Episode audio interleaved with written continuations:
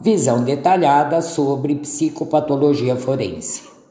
Pergunta provocadora: O psicopata é doente mental psicótico?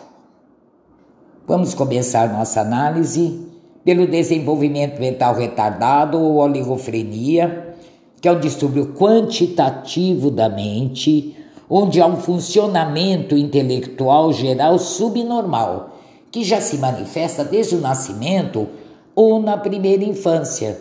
Isso vai se repercutir na aprendizagem, na adaptação social, no amadurecimento e na parte emocional.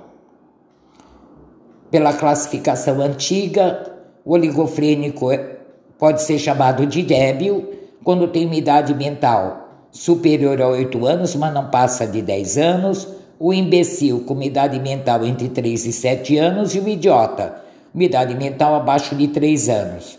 Esse não controla os esfínteres, mal se locomove, enquanto o débil e o imbecil são vaidosos, o débil já consegue aprender a ler, a escrever, o imbecil tem mais dificuldade e nós temos uma inteligência concreta que percebe o significado das coisas e uma inteligência abstrata que diz respeito à capacidade de interpretar, de captar o que as coisas significam.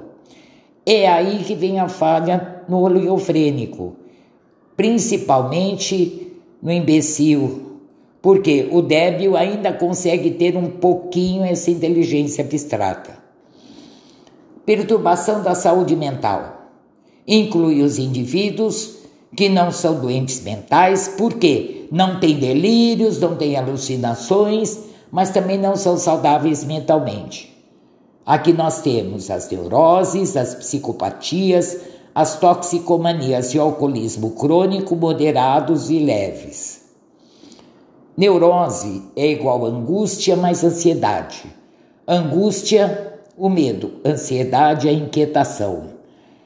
E os tipos de neurose que nós temos são a neurose obsessivo-compulsiva ou transtorno obsessivo-compulsivo, que é o toque, onde uma atitude se impõe ao indivíduo. Observem, o neurótico sabe que não está bem, mas não consegue reagir, diferentemente do doente mental, que não tem consciência da própria doença a neurose histérica, que é aquela mania semiconsciente de doença, e a neurose fóbica, fobia, que é o terror paralisante diante de certos fatos, situações, eh, pessoas, objetos.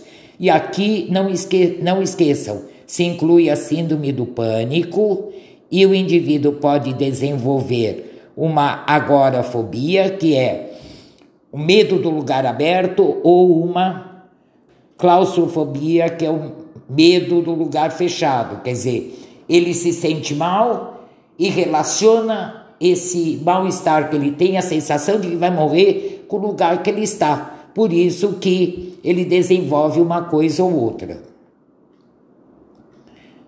Pois bem, e o psicopata? Também chamado de sociopata. Há quem faça essa diferenciação, mas nós não fazemos tá? E muitos psiquiatras também não fazem. No psicopata está afetada a afetividade e não tem, é zero. A intenção dele é mal dirigida, ele é o mal intencionado. E o movimento em direção ao ato que concretizaria essa má intenção não é brecado porque ele tem uma falha da autocrítica. Característica básica do psicopata: ausência de arrependimento. Então ele é capaz de fazer qualquer coisa, tá? Vejam, ele é impossível, ele é insocializável, ele é incapaz de fidelidade, ele é incorrigível porque ele culpa os outros pela, pelos seus próprios atos, tá?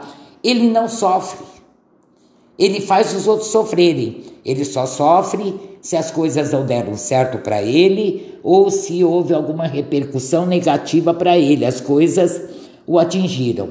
Cuidado, não estão afetados a inteligência, a memória, a sensopercepção. Eles não têm delírios, alucinações. o psicopata não é psicótico. E aí, só para finalizar, nós temos a doença mental, uh, que também não tem uma definição. Da mesma forma que normalidade mental não tem, a doença mental também não. Quando que o psiquiatra forense vai dizer que o indivíduo é um doente mental? Quando ele notar que existem anomalias do pensamento, do sentimento, da conduta, ah, associadas ao comprometimento do juízo valorativo, da memória, da personalidade. Não me esquecer que o psicótico, que é o doente mental, sendo que a psicose é uma ruptura com a realidade parcial ou total, apresenta, por isso, delírios, alucinações e ilusões. Isso será visto com maior profundidade na próxima unidade.